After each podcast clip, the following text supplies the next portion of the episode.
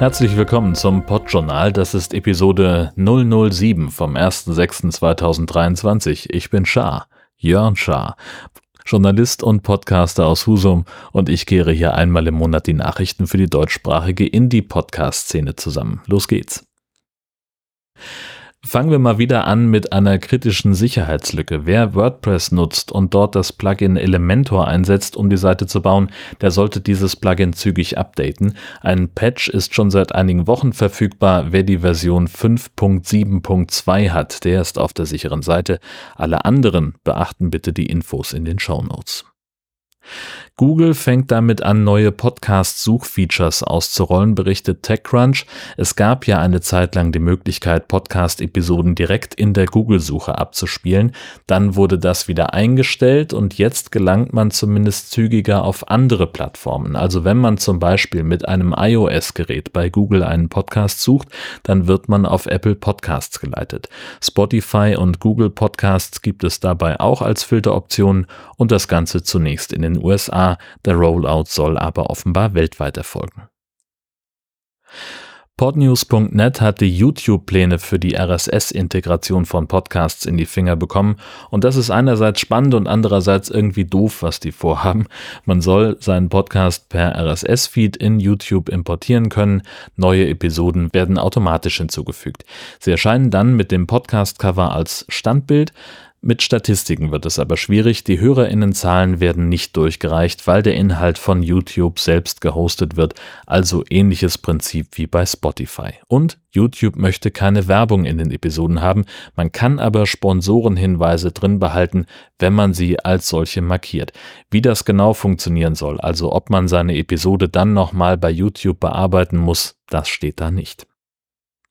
Auphonic bietet jetzt ein Feature an, mit dem man Stille aus seinen Produktionen entfernen kann. Ich persönlich kann mir gerade nicht vorstellen, wie das die Produktion erleichtern soll, weil Auphonic in meinem Workflow der letzte Punkt ist und weil Stille manchmal auch Gestaltungselement sein kann. Vielleicht hast du ja eine Idee dazu. Schreib mir gern, wie das für dich funktioniert an redaktion.podjournal.de. Es gibt jetzt eine neue Top-Level-Domain namens .zip. Die Menschen hinter Castopod haben sich direkt eine geholt und castopod.zip führt jetzt immer direkt zur neuesten Version. Aber andererseits ist das ja immer noch das Internet und da haben es schöne Dinge immer etwas schwer. Diese Top-Level-Domain wird nämlich von anderen bösen Menschen für Phishing und anderen Unfug genutzt, weshalb es auch Warnungen vor der Nutzung von .zip-Domains gibt. AntennaPod gibt es jetzt in der Version 3.0.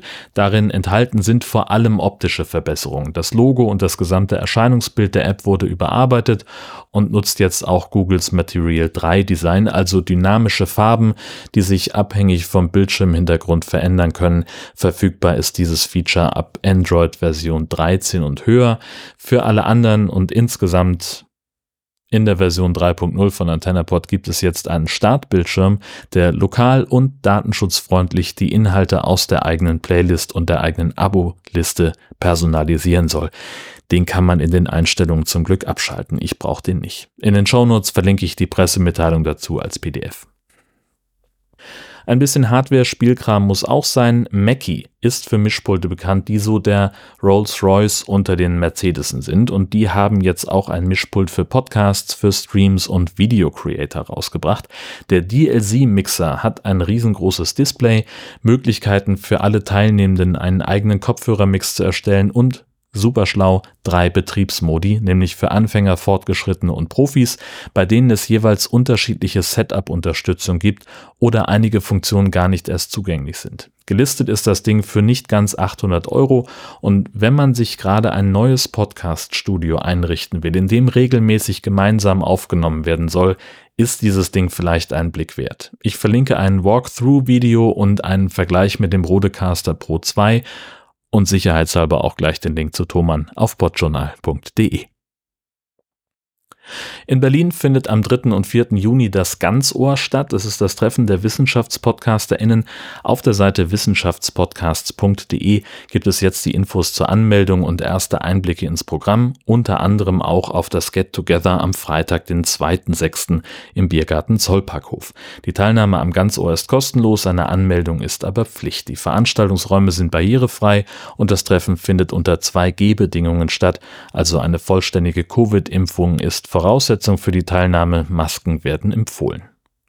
Die Einreichungsfrist für den Audiopreis der Landesanstalt für Medien NRW endet am 22. Juni und das Publikumsvoting für den Deutschen Podcastpreis am 8. Juni. Darauf wollte ich auch nochmal hinweisen. Und weil wir es lange nicht mehr hatten, hier noch der Blick auf die Zahlen der MA Podcast. Die neuesten sind aus April. Unangefochten auf Platz 1 ist Was jetzt von Zeit Online mit rund 6,4 Millionen Downloads. Das ist ein Minus von knapp 16 Prozent im Vergleich zum März.